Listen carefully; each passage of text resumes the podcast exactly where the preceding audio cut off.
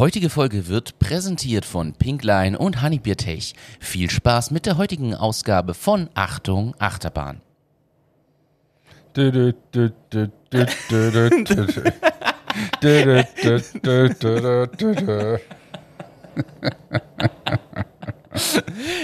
Ja, so. Hallo Hannes. Hallo. Hallo. Wir, wir sehen, da gut gelaunte, extrem muntere, extrem motivierte Hannes sitzt mir gegenüber. Letzte Woche haben wir es aus zeitlichen Gründen gemeinschaftlich nicht irgendwie hinbekommen. Und jetzt sind wir wieder da. Ja, so ist es. So ist es, ja. Das war eine schöne Folge. was, was, Da starten wir ordentlich rein. starten wir ordentlich rein. Jetzt kriege ich dann wieder die Nachrichten, na, du hast aber müde geklungen. Ja, ich bin müde. Ja, es ist auch 8 Uhr, also da es darf man müde erstens sein. 8 Uhr und zweitens sauer anstrengend gerade. Ähm, ja. Aber ich möchte mit einem, mit einem was hineinstarten, was mir wirklich immer wieder erheitert, egal wie oft ich es mir ansehe. Lass mich raten, es ist das, was du mir gestern als Screenshot geschickt hast. Was habe ich da geschickt? Äh, lies, mal, lies mal vor, ich bin gespannt. Ähm, na, da gibt es ja diese Made My Day äh, Geschichte. Ach so, ah, Also okay. Sprüche. Ähm, und da ist der lustigste Spruch seit Ewigkeiten, finde ich. Und ich habe mir den gespeichert, ich werde den auch irgendwann mal auf meine Beratungswebseite oder so raufgeben. Und der lautet: In Germany, we don't care about Digitalisierung. We print our digital tickets trotzdem and put it into Klarsichtfolie, because sicher ist sicher. Den habe ich auch gelesen, ja super. Ja, ist absolut, aber das stimmt. bringt alles auf den Punkt. Ja. Es bringt alles zum Thema Digitalisierung auf den Punkt. Das Problem ist aber, dass Because sicher ist sicher. Das ist mir sicher, sicher. Weißt du, woher das kommt? Es, es stimmt ja. Also ich, ich habe noch immer, also ich bin inzwischen so weit, dass ich die Zugtickets wirklich gar nicht mehr ausdrucke. Weil wir denken, na, müsste durch. So, mein Handy wird schon irgendwie funktionieren, aber es ist diese Unsicherheit, dass Technik versagt, und wir haben es ja auch alle schon erlebt, dass dann der Schaffner oder die Schaffnerin durchgeht und das nicht scannen kann vom Handy. Weil, nö, das geht nicht. Ich muss das hier mit der Zange noch so, das Papier löchern. So, also, Das heißt, du druckst dir grundsätzlich immer alles aus. nein. Also, früher ja, ich sag's ehrlich, früher Ich drucke mir gar nichts mehr aus. Gar nichts. Wirklich nichts. Ich habe nie irgendwas mit. Ist das sicher schon mal aufgefallen? noch, noch nie. also, nein, es interessiert mich nicht. Ja, ich bin aber, ich muss ehrlich gestehen, ich, ich komme auch immer mehr weg. Also, ich, sag also für Flüge, Züge, inzwischen bin ich weg von diesem Ausdruckthema. Ich, bin- inzwischen bin ich weg, aber früher habe ich es immer ausgedruckt. Immer. Und wenn es nur als genau wie es da drin steht, sicher ist sicher. Das ist so, Äh, es, ist, es ist wirklich so lustig, dass dann put it in der Klarsichtfolie und sicher ist. Was ich, was ich, was ich gesehen habe, ganz lustig, du kennst das ja sicher auch. Es gibt ja immer, äh, auch in Freundesgruppen oder auch in Familien, ist ja immer einer der Organisierte und irgendwer, der, der so nach dem Motto, wo fliegen wir eigentlich hin? Und da habe ich neulich ein Video gesehen von einer Freundesgruppe. Von, sprichst du jetzt von unserer Freundesgruppe? Nein, nein, ich Regeln- äh, äh, äh, ich meinte generell. Gibt's sicher auch in der Gruppe. Aber ich habe ein Video gesehen und ich habe kurz überlegt, das zu machen. Und dann habe ich mir gedacht, nee, aber da, da hat einer, die, auch Gruppe von Männern, die fliegen wohin. Und einer hat die Flugtickets, die Boardingpässe ausgedruckt und verteilt die. Und dem letzten drückt er so ein, denkst du, was drückt der dem in die Hand? Jeder kriegt so einen A4-Zettel und der faltet aus. Da haben die seinen Boardingpass einfach auf A1 ausgedruckt und gefaltet. Und er steht mit einem A1 Boardingpass da. Und du kannst natürlich nicht mal mehr den Code am Flughafen scannen, weil der einfach viel zu groß ist. Und ich habe kurz überlegt, das zu machen, muss ich ehrlich gestehen. Und dann fiel mir aber auf, na, jeder hat sich selber den Flug gebucht. Und dann habe ich gedacht, Mist. Das, das, aber ist eine es ist, ist eine richtig geile Idee. Es ist genauso wie mit, dem, mit den Flughafenschildern, das kennst du sicher auch, wo die Freunde sich gegenseitig ärgern und dann steht da ähm, ähm, Pornhub Gay Casting. Und Ah, so. ja. ist, ich liebe sowas. Ja, aber äh, So, kommen wir zu Business Day. Kommen wir zu Business-Themen, sonst kriegen wir wieder ganz böse Nachrichten, äh, dass wir hier nicht auf Business-Themen eingehen. Ja, übrigens nur ganz kurz, wir müssen seriöser werden. Ich habe letztens eine Nachricht bekommen, dass die Tochter diesen Podcast hört und sie diesen Reim von dir, was der diesen Zungenbrecher so super findet. Der Dachdecker. Ja, genau. Dann habe ich mir gedacht, Oh. oh, wenn die das hört, die ist ziemlich jung. Und meine Tochter hört es ja auch. Also, wir müssen uns wirklich mehr zusammenreißen. Aber ich habe dann zurückgeschrieben, oh, sorry für, für alles, was wir bis jetzt gesagt haben. Und sie hat mir dann zurückgeschrieben, naja, es kamen eh schon lange keine Sexspielzeuge und so mehr vor. Stimmt, das müssen wir ändern. Apropos, also. ja, ähm, okay. Business-Thema. Was hältst du von Guerilla-Marketing? Viel. Also, wie? Passt. Also, nein, aber also, das heißt ja in Wahrheit, ich übersetze es mal für alle, die das Wort nicht kennen, möglichst radikale Marketingmaßnahmen, die vielleicht etwas drüber erscheinen. Ja, aber da gibt es unterschiedliche, unterschiedliche ähm, Ausprägungen. Also ich würde es nicht gleich in dieses Eck geben, dass sie irgendwer wo runterschmeißt mit einem Fallschirm und dann verteilt er irgendwelche Flugzetteln und keine Ahnung, sondern ähm, das kann ich ja auch äh, anders machen und, und ich sage jetzt mal auf einer, auf einer humaneren Art und Weise. Es ist einfach sehr progressiv, das Marketing, das, was ich erreichen möchte, denen sofort irgendwie direkt über unkonventionellere Arten in die Hand gedrückt. Danke für die, für die Aufklärung. Ich, es gibt nämlich ein Beispiel dazu, was ganz aktuell ist. Jetzt ganz frisch, keine, keine zwei Wochen alt. Also ich fange ich fang mal so an. Nur Ja. ganz kurz. Eh, Was, weißt du, was mir jetzt gerade aufgefallen ist? Ja. Ich höre immer Land zu Brecht. Und ich hasse es mittlerweile. Ich, ich kriege wirklich Aggressionen, wenn die da irgendwelche Stories erzählen und so tun, wie wenn sie es jetzt gerade ist ihnen das eingefallen, dass Richard Löwenherz der 37. Im Jahre. im Jahre 722 zu Horst Weber gesagt hat, er soll doch bitte nach links gehen. Aber Und- das Zitat dann auch, das habe ich zufällig, zufällig kann ich das. kann ich das jetzt, ich hasse es. Nur, dass man das mal einordnet bei uns. Ich habe keine Ahnung, was wir da heute reden. Ich sitze hier wieder mal und starre auf die Rückseite eines Monitors und, und dazwischen lugst du hervor und ich habe keine Ahnung, was wir reden. Nur, dass das die Leute mal wissen. Wir sind nicht so vorbereitet. Wir haben kein Team im Hintergrund, das uns hier alles recherchiert wie bei den anderen Podcasts, sondern du haust irgendwas raus und dann reden wir über das. Aber ich möchte an dieser Stelle ein Jobangebot offerieren. Wenn jemand ehrenamtlich Lust Das haben wir hat, doch eh mal der Edith angeboten. Wo ist sie? Wo ist sie, wenn man sie braucht? Die hat am, am Anfang war sie extrem aktiv. Wo ist sie, Edith? wahrscheinlich arbeiten. Das ist, ich sagen, Kurz Kritik üben. also in Niederösterreich generell, Also Edith, das war ein Scherz. Genau, das, das. Äh, Natürlich. Aber zurück zu, zu dem Ding. In Niederösterreich ist es so, das habe ich übrigens nicht gewusst vor diesem Artikel, den ich hier offen habe. Ich habe jetzt den Monitor gedreht, dass du mitschauen kannst.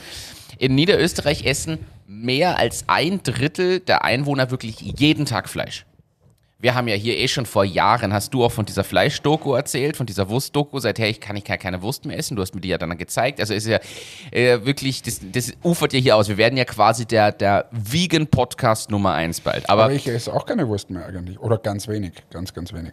Mag keine Wurst mehr. ja, Seit dieser Doku. es ist, Da gewöhnt man sich ab. Ist, manche, ist wirklich so. Aber so, in Niederösterreich, mehr als ein Drittel der Menschen essen jeden Tag Fleisch. Und es gibt sogar einen Ort, der heißt Fleischessen. in Niederösterreich. So. Und Burger Wie? King. Der, der Name heißt. Der, der Fleisch Name des Ortes heißt Fleischessen. so. Und Burger King. und Burger King hat sich das zum Anlass genommen, riesige Tafeln Fleischessen goes plant-based oder auch Go Vegan, es schmeckt ja eh gleich und solche Aktionen in dem Ort aufzustellen. Das heißt, der Ort Fleischessen. Du fährst jetzt in den Ort Fleischessen und bist zugepflastert von Burger King Werbeaktionen, die neben irgendwelchen Schlachthöfen und so stehen, wo darauf hingewiesen wird, hey, probier doch mal die vegane Alternative unseres Burgers. Und ich fand die, ich fand die Aktion irgendwie lustig. Ich, gebe- ich habe das gelesen und mir gedacht, Ja, aber ist halt eine reine PR-Aktion, weil ich nehme mal an, im Fleischessen wohnen äh, jetzt nicht. 32 Leute laut de- diesem Artikel. Äh, Aber ich fand die Aktion cool und ich habe mir jetzt überlegt, kann man das jetzt nicht wieder aufs eigene Business umlegen? Wir sind hier ein Service-Podcast. Ich habe mir gedacht, was könnte man machen? Ja, aber da müssen wir zuerst, müssen wir, und jetzt habe ich nämlich, während du das erzählt hast, habe ich mal gegoogelt, lustige Ortsnamen Österreich. also ich Gibt es den Ort Harlos zum Beispiel? Da könnte Entmetics-Werbung Ja, das müssen wir schauen. Aber ich lese mal vor, was Google mir auswirft, wenn ich lustige Ortsnamen. Und da müsste jetzt jeder seine Business-Idee haben und schauen, ob er dazu passt. Okay. Erstes, Sexling in Oberösterreich. Gefällt mir jetzt schon. Fucking. Das Ja, ist doch bekannt. das, wo sie dauernd die, die, äh, die äh, Straßenschilder. Da stra klauen sie Straßenschilder und es gibt auch einen Film sogar. Es gibt einen Film über Fucking. Okay. Äh, das ist so wie das, ähm, was war das? Taschengeschäft Wanke in Linz. Äh, ja, ja, kennst du nicht die Story? Gibt's, äh, ich glaube, es ist ein Taschengeschäft, bin mir aber nicht ganz sicher. Ähm, und ich bin mir auch nicht sicher, ob es es noch gibt. Aber war auf der Landstraße und da haben immer alle gedacht, warum machen denn die Amis hier äh, Selfies? Und wir klären es jetzt einfach nicht auf. Ja. Ähm, So. Äh, dann gibt's, was haben wir hier noch? St. Blasen in Murau in der Steiermark. Ähm, Obergeil, Mösendorf. Mariageil, Samendorf. Unterfeuchten am Hochlecken. Poppendorf, Saudorf. Was was haben wir noch? Ich, mir fällt zum Beispiel ein Hühnergeschrei. Kennst du den? Ja, das kenne ich. Kleinpoppen, Äh, ich. Rammelhof. Es gibt Tittling auch, da bin ich auch schon vorbeigefahren. Wobei mein persönliches Highlight, und ich hebe das hier wieder auf Niveau, ist in Oberösterreich. Es gibt nämlich einen Ort, der heißt einfach Dorf. Skurrile deutsche Ortsnamen übrigens, nur dass du das Lederhose. Sommerloch, Himmelpforten, Elend, Auer. Wieso kommt das in Deutschland? ihr, ihr Jammer, Jammer. Dann gibt es Rammelsbach, Grünkraut, Betting, Lieblos, Herzsprung, Tussenhausen, Hodenhagen, Busendorf, Schabernack, Regenmantel, Kretze, Geilenkirchen, Kotzfeld, Feucht, Luschendorf, Drogen, Lederhose. Ja. So, ist das geil? Ich bin. Aber es gibt es auch schon her, ich, ich bin auf dieser Seite. Es gibt Cool in Kalifornien, Surprise in Arizona, Das ist ein Fear Not in Pennsylvania, Disco in Tennessee, Dick in Colorado, Chicken in Alaska, Also Frankenstein in Missouri. ich entschuldige mich jetzt schon, dass die nächste Stunde Podcast einfach nur mit dem Vorlesen dieser Liste ist. So, jetzt kommen wir wieder zu Business. Also alle, die noch nicht ausgeschaltet haben. Ist ja wurscht. Es ist ja wurscht. Also- es werden ja eh nur ein paar tausend. Ist ja doch wurscht. Aber äh, Ja, aber so schnell bin ich Äh, wieder äh, da. So schnell bin ich wieder da.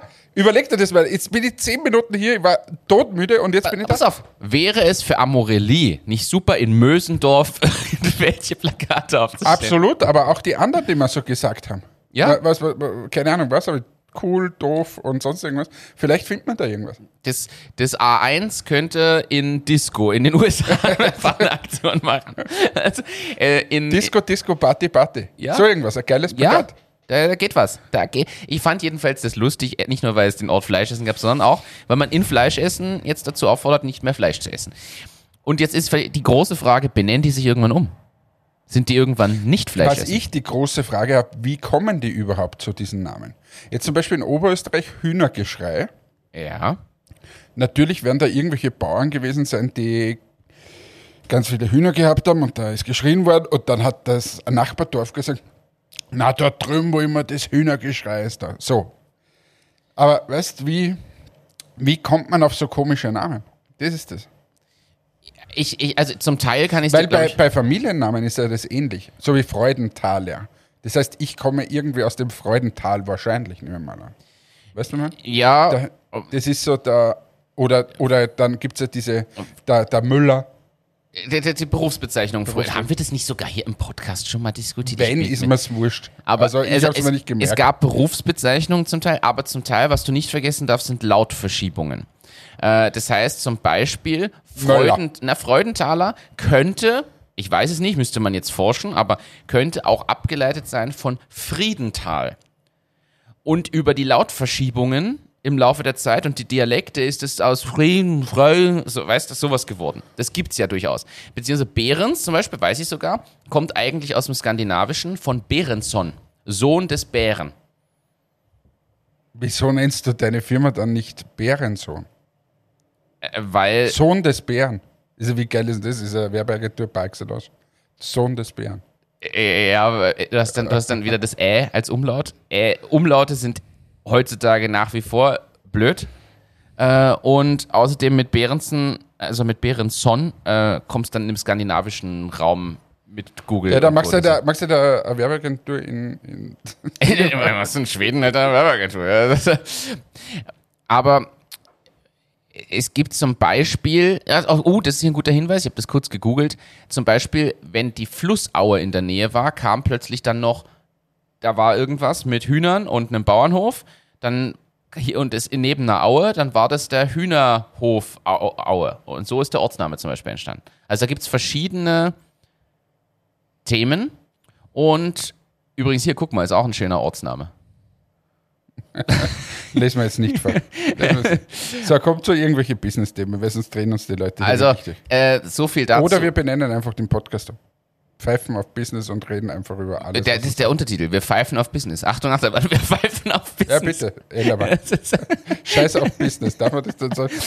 So, Oh, sorry. Darf ich nicht sagen, sorry, Anna. Papa war wieder, hat das böse Wort gesagt. ich möchte hier ein, ein Thema bringen, was wir angesprochen haben und ich möchte es kurz, es ist so ein Mittel, Mittelbusiness-Thema. Hast du das mitbekommen?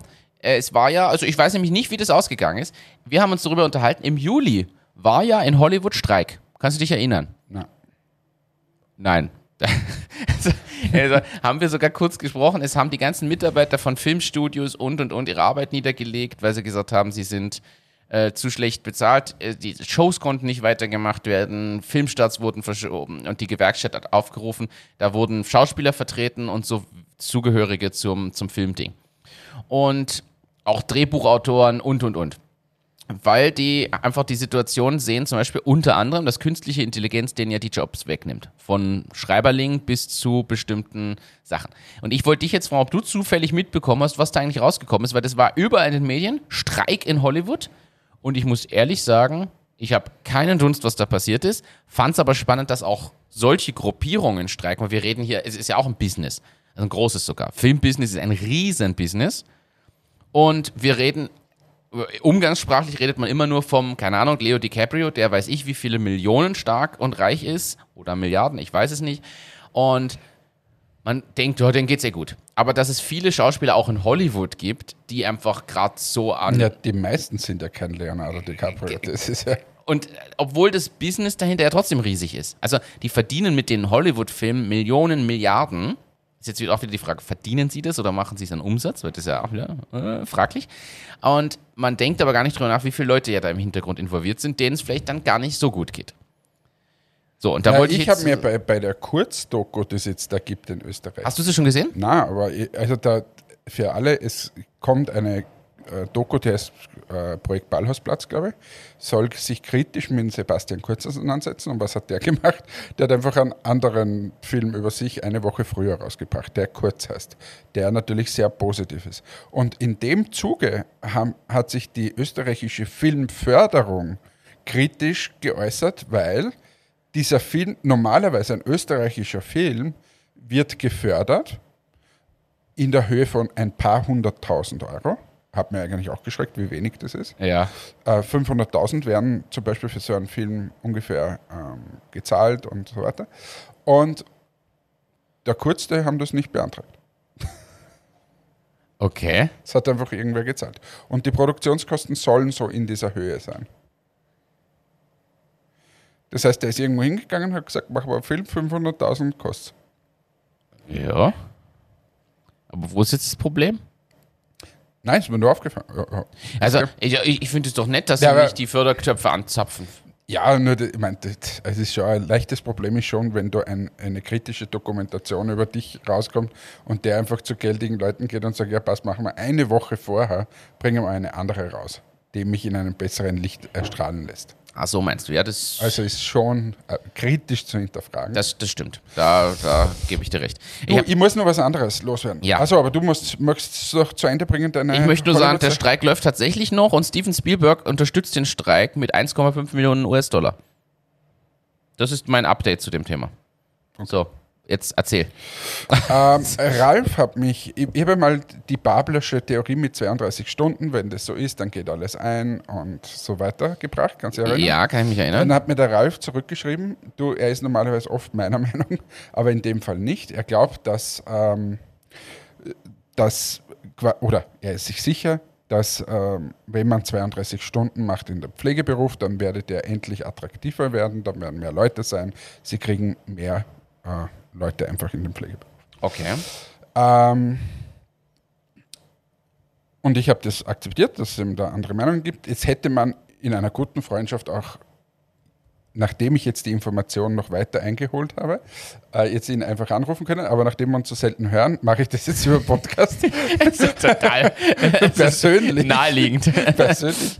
Also, lieber Ralf, ich war jetzt äh, mit äh, Leuten unterwegs, die aus dem Sozialbereich kommen und habe sie diese Frage gefragt. Ich habe gesagt, da gibt es zwei Meinungen. Ich sage, wenn Bablische 32 Stunden kommen, dann hat der Pflegeberuf wirklich ein Problem, weil, ähm, also Immer vorausgesetzt, auch alle anderen Branchen haben 32 Stunden. Wenn natürlich das der einzige Beruf ist, wo man 32 Stunden hat, dann äh, ist schon klar, dass dort alle hinlaufen. Ähm, und die, der Ralf hat gesagt, na, wenn das 32 Stunden hätten, wäre der so viel attraktiver, dass die Leute eben hingehen. Und ich habe Ja. Leute gefragt, die wirklich Pflegeheime führen, Pflegeverbände äh, vorstehen und so weiter. Hab gefragt, was würde passieren, wenn sie, wenn wirklich die 32 Stunden. Und die sagen, es geht das System sofort ein, kollabiert sofort. Ja, weil, Weil ihnen so viele Leute fehlen. Jetzt schon. Ihnen, ihnen fehlen jetzt schon Leute. Die Leute gehen aus dem Beruf aus unterschiedlichsten Gründen. Es ist oft mal nicht nur die Bezahlung, weil bezahlt ist es gar nicht so dramatisch schlecht. In So- Österreich zumindest. Ja, in jetzt, Österreich ne? jetzt mal. Genau. Ähm, aber die Wertschätzung fehlt, es sind die Strukturen veraltet und solche Themen eher. Ja. So, und das würdest du mit einer 32-Stunden-Woche nicht ändern. Es ist noch immer keine Wertschätzung, da ist noch immer die Struktur schlecht. Somit haben sie jetzt schon zu wenig und wenn sie dann das auch noch machen, haben sie noch viel weniger. Und das System würde sofort kollabieren. Ich glaube das ehrlich gesagt. Du hast, das hast du, glaube ich, ja im Podcast auch vorgerechnet, wenn man sich vorstellt, jetzt von jetzt auf gleich wechseln. Also du musst ja erst die Leute gewinnen, weil sonst fehlen dir ja genau diese Stunden. Ich bild mir ein, ich hatte nämlich so Diskussionen auch die letzten Wochen und das bestätigt genau, was du auch gerade sagst. Du musst ja erst die Leute haben, weil ansonsten, die haben jetzt schon Minusstunden, weil ihnen Leute fehlen. Wenn du dann noch sechs Stunden wegrechnest, was irgendwie 20 Prozent der Arbeitszeit sind, fehlen ihnen nochmal 20 Prozent naja, und, und es ist ja jetzt der, der Bereich einfach auch schon heillos unterfinanziert. Ja. Und dann müsste sofort 20 Prozent mehr Finanzen zur Verfügung stellen. Also, wobei ich im Kern, ich verstehe schon, was er meint. Äh, ich- glaube, auch wenn das der einzige Job ist mit 32 Stunden, ist es Du meinst, was Ralf meint? Ja. Also, nein, ich verstehe es auch, wenn es der einzige Job ist. Dann- Aber das wird ja nicht so sein. Ich meine, mittlerweile rudert ja der Babler zurück, weil, na, das Ausnahme da, Ausnahme dort, Ausnahme. Geht einfach nicht. Vor allem, wenn du das der, der einzige, das einzige Land bist, wo das so umgesetzt wird. Das kommt dann noch dazu. Ich glaube halt, eine Kombination aus all dem könnte es machen. Wenn du, und das ist aus meiner Sicht ja längst überfällig in vielen verschiedenen Bereichen, wenn du diesen Bereich reformierst und dort mal andere, an, andere Anerkennung, Arbeitsbedingungen, Rahmenbedingungen schaffst und dann solche Dinge setzt, ich glaube, diese Kombination macht es unheimlich attraktiv. Denn ich bin, und das kann ich hier so offen sagen, ganz klar der Meinung, kommt jetzt auch auf den genauen Bereich, Sozialbereich ist groß. Ich sage jetzt mal zum Beispiel, häusliche Pflege ist schlechter bezahlt, als wenn du im Krankenhaus als, als Krankenschwester oder Pfleger arbeitest und so, aber äh, ein, ein ein gewisser Teil, erstens mal grundsätzlich nicht schlecht, aber ein gewisser Teil ist sogar sehr gut bezahlt. Ich habe großen Respekt vor der Arbeit, das mag alles verdient sein, ist alles völlig in Ordnung, aber wir haben zumindest mal grundsätzlich nicht die Ausgangssituation wie zum Beispiel in Deutschland, wo das heillos unterbezahlt ist alles. Also da ist ja noch, die Bezahlung ist bei uns, glaube ich, nicht das vorrangigste Thema oder Problem. Muss immer angepasst werden an Inflation und, und, und, mag alles sein, aber an sich ist es mal solide. Ich bin aber bei dir, so Wertschätzung, Rahmenbedingungen, was ich auch immer mehr mitkriege, gerade von jungen Leuten, ist auch dieser durchaus Blick auf Umweltbelastung.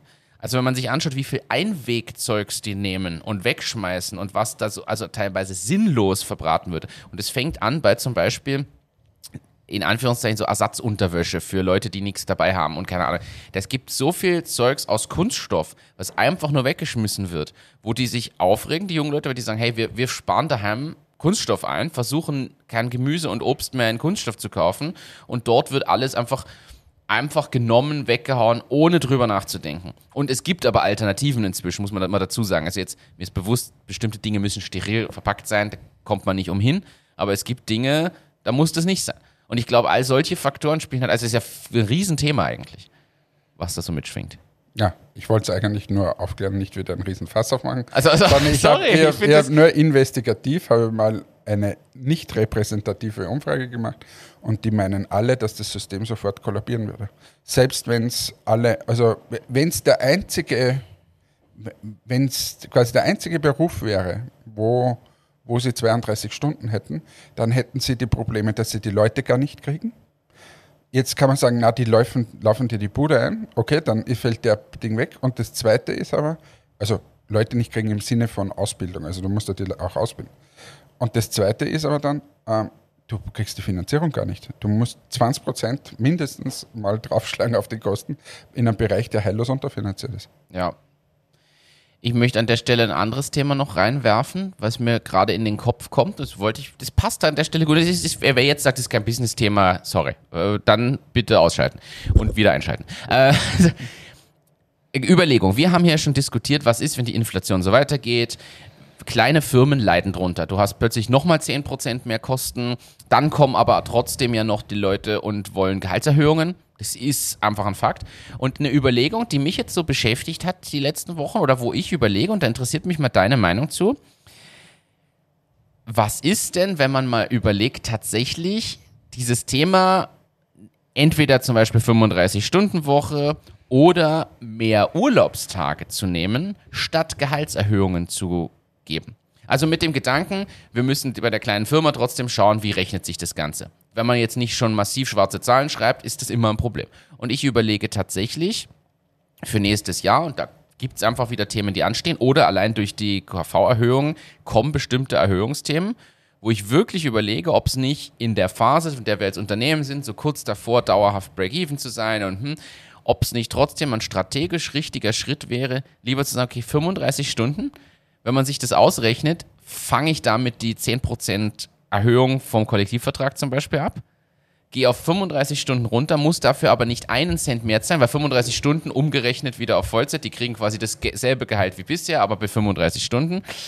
Mit dem Nachteil natürlich, dass dann dreieinhalb Stunden offiziell mal fehlen. Oder alternativ auch der Ansatz, irgendwer möchte mehr Gehalt und ich sage, ja, es ist schwierig, aber du kannst, ich sage jetzt irgendwas, zwei Urlaubstage im Jahr mehr haben.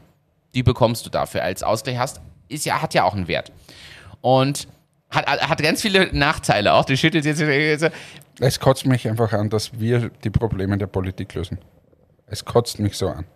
Okay, ja. Es, es ist wirklich, es ist un, unerträglich mittlerweile. In Österreich ein Unternehmen zu gründen und zu führen und so ist unerträglich. Wir sind wirklich, wir ranzen hier ab, weil sie einfach, wir haben ein politisches System, die einfach, und es wird nicht besser mit den Alternativen, die jetzt in den Startlöchern stehen. Aber es ist ein Wahnsinn. Es ist schlicht und ergreifend ein Wahnsinn. Aber was, Eine Inflation durchrauschen lassen und einfach auf alles pfeifen, was es so irgendwie gibt, jegliche Maßnahmen einfach nicht machen.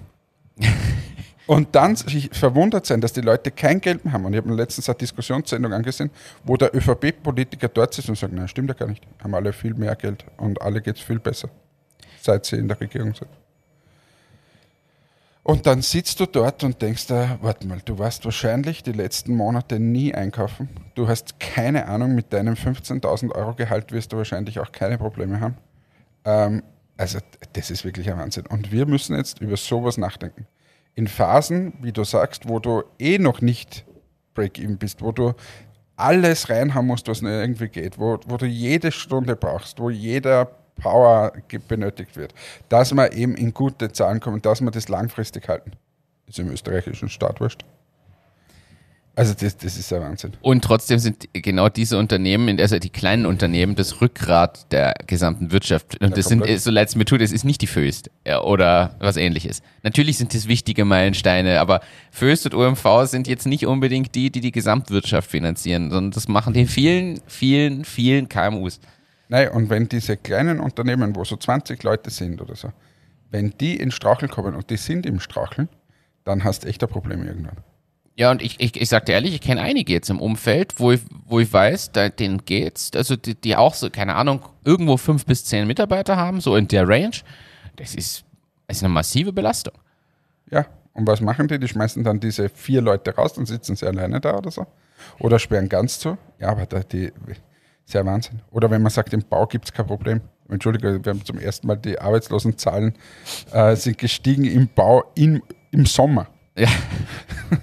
Dort, wo sie normalerweise händeringend die Leute so. Also, Aber gut, und das, das, ärgert mich. Aber ja, ich, ich. kann dieser Idee was abgewinnen. Ja, alles super. Aber glaubst wär, du, das wäre eine Alternative, die Ja, ist eine Alternative. Trotzdem wäre es mal super, wenn sich dieses Land einigt, dass wir mal ein bisschen mehr Gas geben.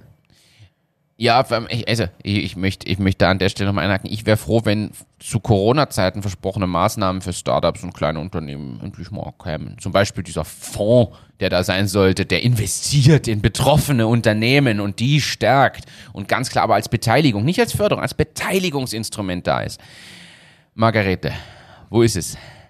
Sie ist in Saudi-Arabien Ja, mittlerweile. ich weiß, aber äh, das fehlt noch immer. Angeblich war ja dann der Fondsmanager ausgeschrieben und hm, und dieses dieses äh, Thema von wir verdoppeln das Eigenkapital, was reinkommt, da haben auch nur die profitiert, die ohnehin eine Runde abgeschlossen hätten, die die schon in der Tasche hatten in Wahrheit kurz bevor diese Regelung kam. Also das sind Dinge, die regen mich auf. Aber liegt doch dran, weil je nachdem, was da gekommen wäre, hätte ich einfach mittlere sechsstellige Beträge mehr im Konto liegen. Äh, Und könnte anders agieren. Also das gebe ehrlich zu, aber gut. Ähm, genug gesudert. So, weiter wieder positiv in die Zukunft. Positive, positive News. Äh, es gibt, das EU-Parlament hat sich auf Positionen zum KI-Gesetz geeinigt. Ist ja ein Riesenthema, wird, denken viele ja gar nicht darüber nach. Diese ganzen AI-Tools und was jetzt da noch so kommen wird die nächsten Jahre. In Europa muss das ja reguliert werden. in einem gewissen Rahmen verstehe ich das ja auch. Und es ist jetzt so, das EU-Parlament hat entschieden, Anwendungen, die mit hohen Risiken für die Sicherheit verbunden sind, werden ähm, verboten, mal per se. Zum Beispiel Gesichtserkennung. Das heißt, Daten aus Gesichtserkennung mit künstlicher Intelligenz zu verarbeiten oder dann Sachen zu machen, ist mal grundsätzlich untersagt. Als ein Beispiel. Äh, Es ist der AI-Act verabschiedet worden und da sind auch genauso, also alles, was mit biometrischen Daten zu tun hat und in Echtzeit verarbeitet wird. Äh, Das heißt zum Beispiel, nehmen wir das simple Beispiel Gesichtserkennung, in Echtzeit Überwachungskameras mit AI auswerten, ist untersagt. Beispielsweise. Gibt viele andere Themen auch. was machen Sie mit dem, denen, die das schon machen? Naja, die Frage ist ja, also in Asien zum Beispiel wird das gemacht, steht sogar in dem Artikel hier drin, ich Ja, gebe es wird auch in Europa rein. gemacht. Also wenn, wenn jemand glaubt, dass er eine Bank ausraubt und dass man ihn nachher nicht findet, äh, also du Ja, Moment, das wird nur gefilmt. Es wird nicht in Echtzeit über AI ausgewertet. Die, die AI wäre, die wertet die Kamera aus und dann geht der Alarm los, obwohl du noch nicht mal die Waffe gezogen hast, weil die AI erkennt anhand von deinem Bewegungsprofil und deinem Gesicht und den Mustern aus anderen Naja, Kamerasystemen es in der Historie, weiß es, du überfällst jetzt die Bank. Naja, oder ich erkenne das Gesicht und fahre dann mit der vollen Maschinerie drauf, welche Orte war ich, äh, wo, wer ist mein Umfeld, bla bla bla. Ja, aber das sind wieder nachträglich aus. Das ist in dem Moment, Das ist erlaubt, oder passiert ist. Das ist, das ist grundsätzlich erlaubt. Das heißt, immer was nur, wo ich eine Vorhersage mache, das ist nicht erlaubt. Und ausgenommen, ich, also ich glaube, und das muss man äh, ein bisschen unterscheiden, ich glaube, die Polizei darf am Ende wieder mehr. Das mu- mu- muss man so dazu sagen. Aber die breite Menge nicht. Du darfst jetzt nicht hier eine Kamera vorm Büro aufhängen und einfach mal die Leute auswerten, tracken und in Echtzeit deren Themen mappen und, und, und. Gleichzeitig muss man aber dazu sagen, die ganzen Verordnungen werden wahrscheinlich erst ab 2026 anwendbar sein, weil wir sind ja in der EU. Wir machen jetzt Beschlüsse, die 2026 wahrscheinlich erst reinkommen. Das Gesetz, was da jetzt verabschiedet wurde, ist übrigens seit 2021 in Diskussion. Das heißt, es hat ein bisschen was von dem Hype übersprungen.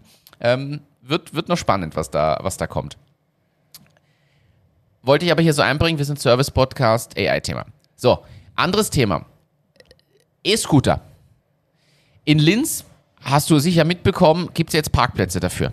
Du musst deinen E-Scooter in markierte Bereiche stellen und abstellen.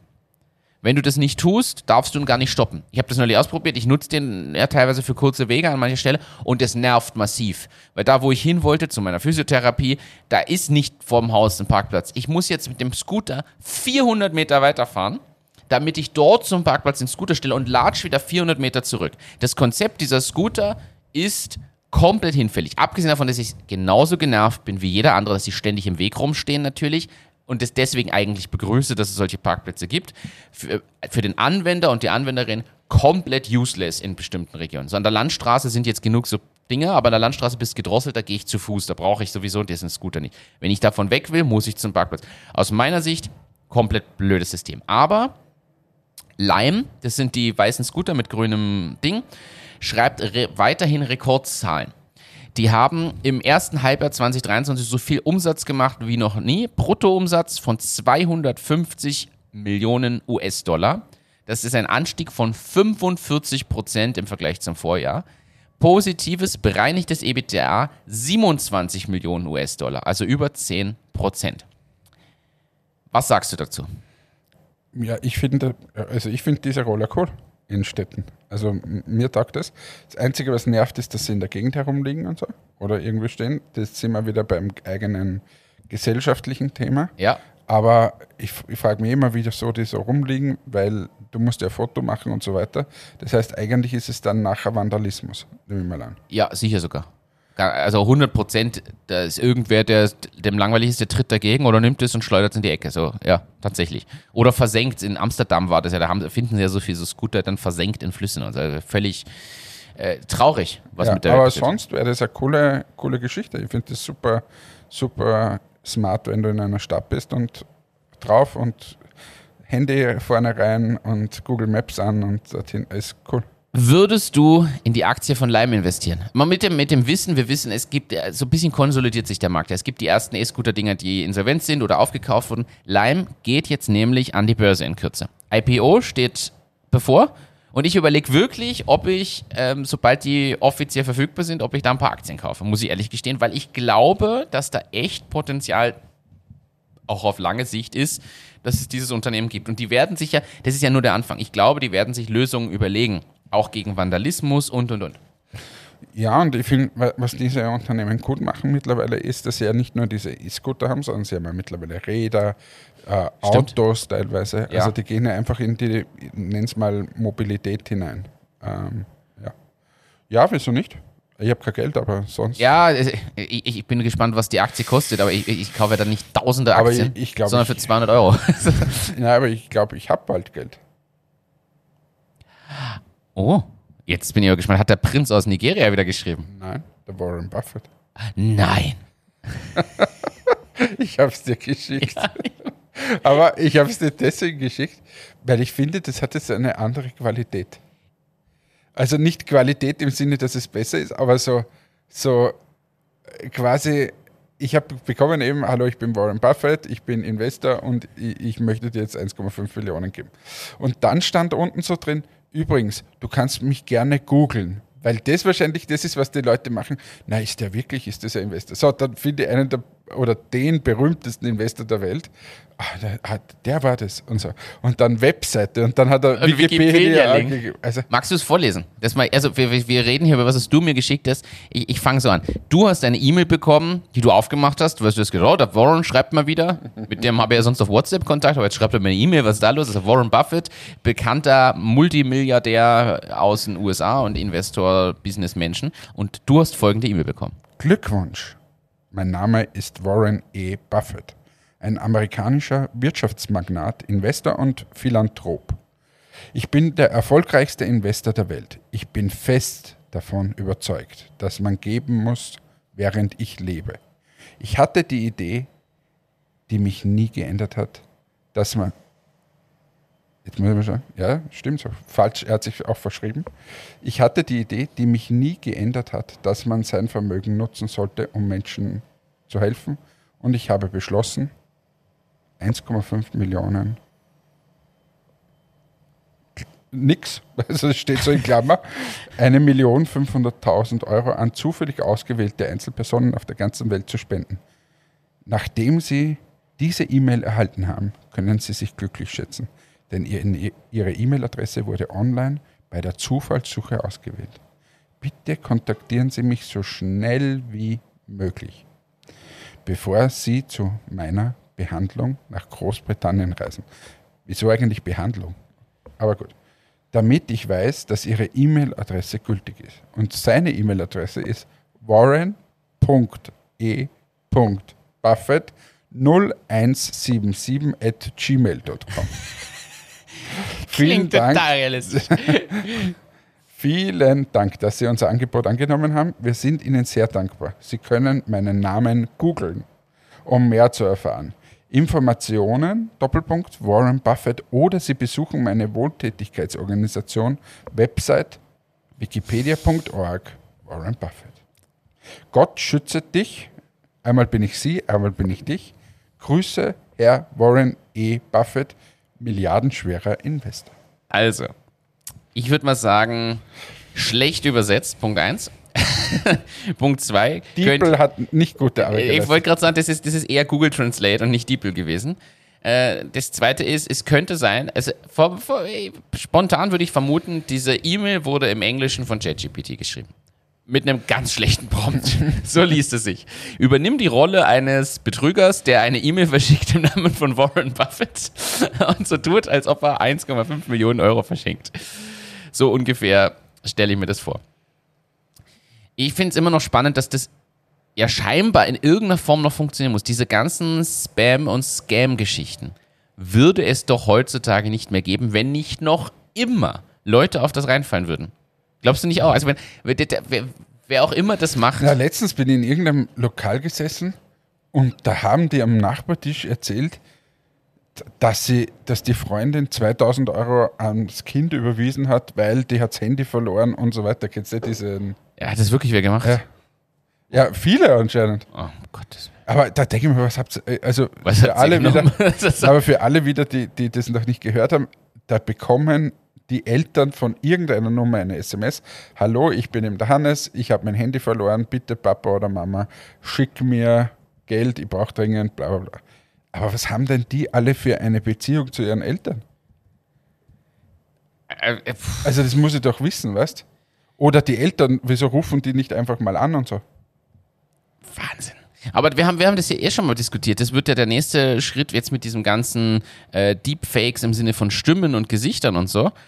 Da wird es jetzt irgendwann kritisch. Also wenn ich mir Mühe gebe, schaffe ich es wahrscheinlich von dir mit einem Foto und einer Stimmprobe, die ich habe, ein animiertes Kurzvideo zu machen, wo du in einem Video sagst, ah Mama, bitte überweis mir doch Geld. Das schicke ich deiner Mama, die hört zum Glück unseren Podcast und weiß, auf sowas bitte nicht reagieren. Aber ich wette, das kriege ich heute schon mit viel Arbeit hin und wenn man schnell schaut, wird es nicht auffallen. Ich glaube, es ist noch nicht jetzt für die breite Masse mit zugänglichen Tools einfach so mal auf die Schnelle baubar, aber das dauert nicht mehr lang, bis das für jeden machbar ist. Und da wird es kritisch. Ich habe jetzt vor kurzem ein Interview gesehen, da ist dann drunter gestanden, wurde mit KI-Tools erstellt, vom Hansi Flick, Okay? nachdem er entlassen worden ist, deutscher Bundestrainer. Ja. Und im, du hast es schon gemerkt, ganz leicht, aber, aber richtig gut, wo er quasi das humoristisch aufgearbeitet hat, warum er jetzt rausgeschmissen hat. Aber richtig arg, was da auf uns zukommt. Und noch immer fehlt die wirkliche Lösung, da eine Identifizierung zu ermöglichen, um solchen Betrugsmaschen vorzubeugen, um Fake News. Der, damals, der Varoufakis Deepfake vom Böhmermann, das war ja, wohl haben wir alle Aufschrei gehabt. Ja, das ist jetzt Realität. Das ist ein, ein, eine Kleinigkeit gewesen im Vergleich zu dem, was jetzt möglich wird.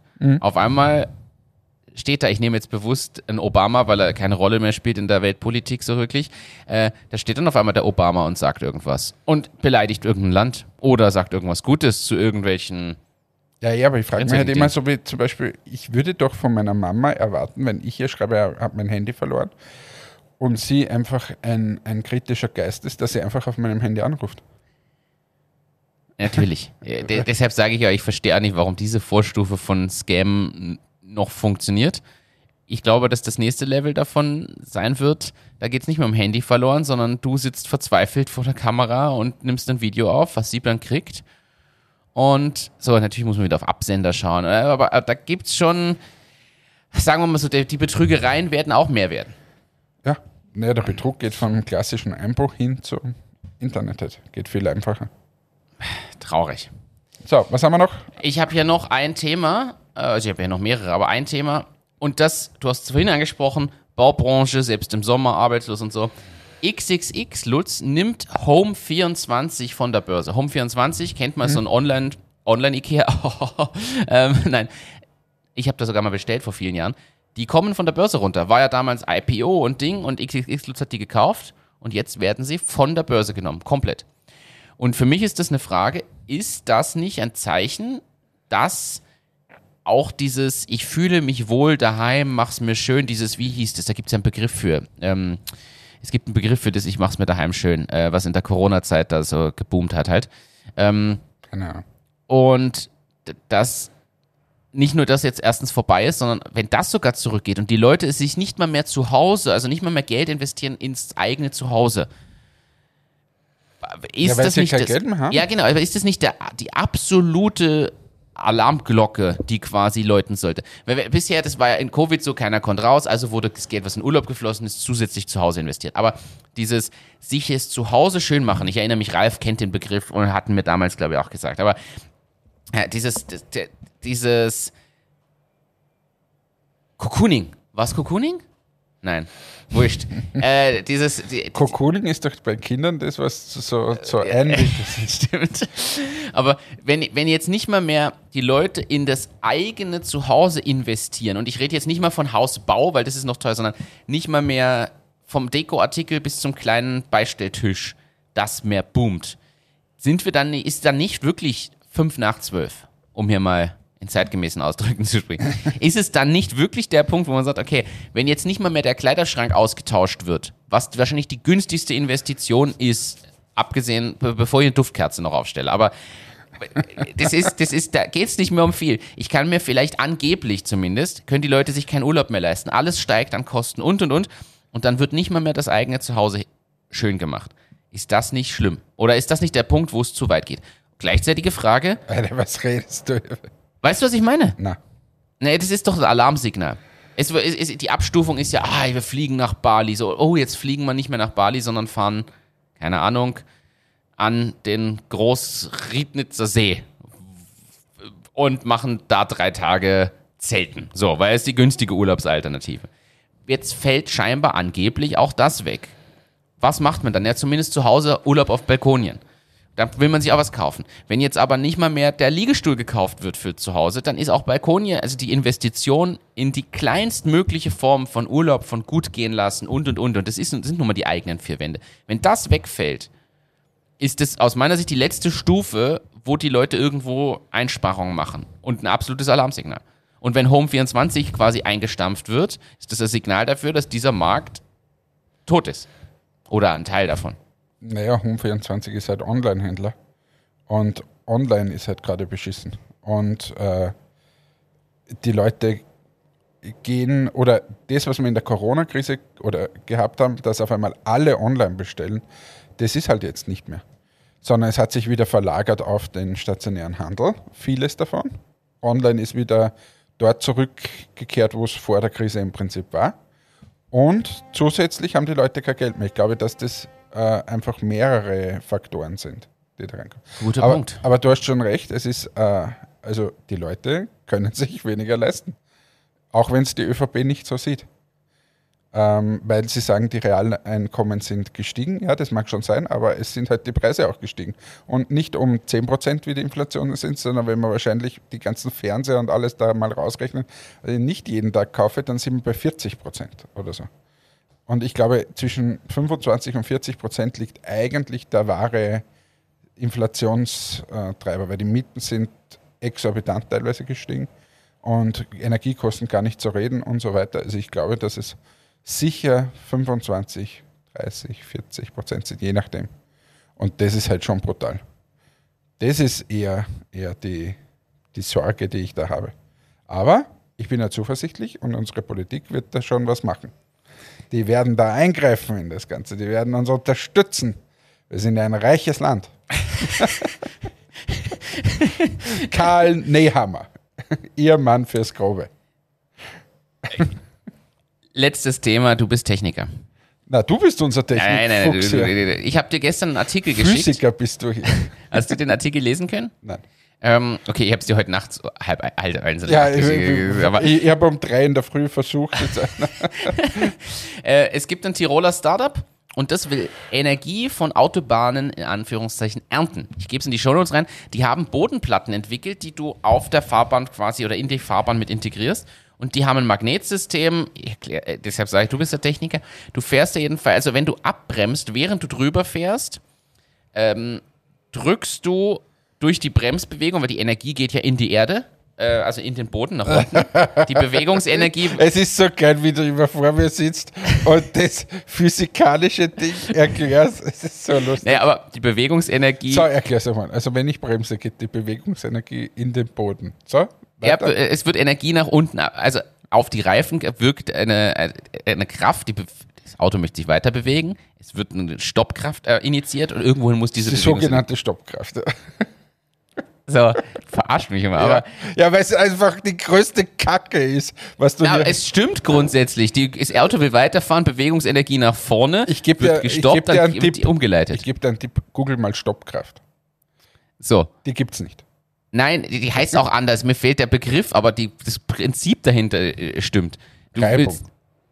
Prinzip Reibung. Na Moment, Reibung ist die, die Reibungs, äh, der, der Rollwiderstand und, und, und so Sachen. Aber es geht darum, Was glaubst du, machst du bei einer Bremse? Was ach so, du meinst die Reibung am, am Ding, ja, aber es wird trotzdem Energie, es, das Auto will sich trotzdem fortbewegen, es wird gebremst und Richtig, irgendwohin und was, geht was, wie bremst mit einer Trommel oder Scheibenbremse. Jedenfalls, ist, ich sag, ey, pass auf, der hat Bodenplatten, der Bremsvorgang initiiert eine gewisse Energie, die Bodenplatte senkt sich ein Stück ein. So ist, erklärt er das. Und dieses Einsenken kann er wiederum in, weil das Magnetfeld sich da drin in, in Energie umwandeln, in elektrische Energie. Äh, und das haben die jedenfalls entwickelt. Diskutieren wir hier nicht über die physikalischen Grundsätze. Das habe ich gesagt, du bist unser Techniker. Hier sind Bodenplatten eingelassen. Während des Bremsvorgangs oder Abbremsvorgangs fließt durch Es diese tut mir so leid für alle.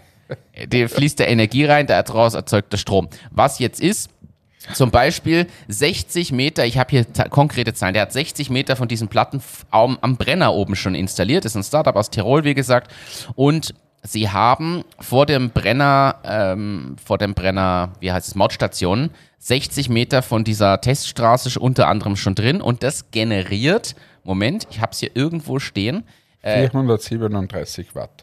Nein, nein, das ist, äh, das, das, das ist, es sind tatsächlich nicht wenig. Äh, ich finde es nicht. Jetzt finde ich es wieder nicht. Jetzt hast du so viel Energie hinein investiert in deine, in deine Gigawatt, da 200. Stoppenergie. Äh, zusammen, äh, laut, laut ihren Berechnungen, äh, könnten sie in Österreich, wenn sie das an allen Mautstationen und bestimmten anderen Passagen machen, wo viel abgebremst wird, können sie 200 Gigawattstunden Strom pro Jahr damit produzieren. Und das sind 28 Windräder pro Jahr. Und das finde ich nicht schlecht vom, vom Kerngedanken her. Und das ist ein Physiker, der das entwickelt hat, der kann das sicher auch besser erklären. Ähm, Frag ihn mal, ob das mit der Stoppenergie geht. Die heißt, also, du veräppelst mich immer nur, weil mir der richtige Fachausdruck fehlt. Ich habe ja da gelesen, wie es funktionieren soll und fertig. Nein, Das- ich veräppel dich aus einem anderen Grund. Weil du hier dich immer inszenierst als der große Technikfritzen. Na, überhaupt nicht. Und dann erklärst du das immer, wie wenn du dein Harvard-Studium hättest dann noch dazu und irgendwie im CERN arbeitest. Und, und dann ja haust du da immer Begriffe raus, die es so einfach überhaupt nicht gibt. Du drängst mich, und ich sag jedes Mal, du bist der Techniker. So, na, wieso du bist doch hier unser Ja, das, äh, weil, weil jeder, der diesen Podcast jetzt seit, seit hunderten Folgen mitkriegt, dass du ständig irgendwelche physi- physikalischen Gesetze erklärst mit komplett unzureichenden Begrifflichkeiten und sonst irgendwas, einfach irgendwas erklärst und sagst, ja, aber das ist die Stoppenergie Das- und da sind wir ins All geflogen und das ist auch rausgehüpft. Das in dieses Eck drängst du mich. Ich hab dir angeboten, dass du es erklärst, dann wäre es korrekter gewesen. Du wolltest nicht. Ja, ich, lehne mich da zurück. Gefühlt habe ich eine Popcornschüssel in der Hand und hör mir, hör mir an, was du da erklärst. Und weißt du, was bei mir so immer kommt? Kommen so Bilder auf von der HTL. Und dann denke ich mir immer, warte mal, das hat mir noch nie wer so erklärt. Das hat damals anders geklungen. Aber vielleicht ist ja die Theorie von Martin richtig. So wie bei unseren Business-Themen. In diesem Sinne, tschüss, ciao, Papa. Euer Hannes. Ah, ich, ich lasse das an dieser Stelle. Ich gehe jetzt, gehe jetzt in die Ecke weinen. Danke fürs Einschalten und fürs Dabeisein. Bis zum nächsten Mal. Ciao, ciao.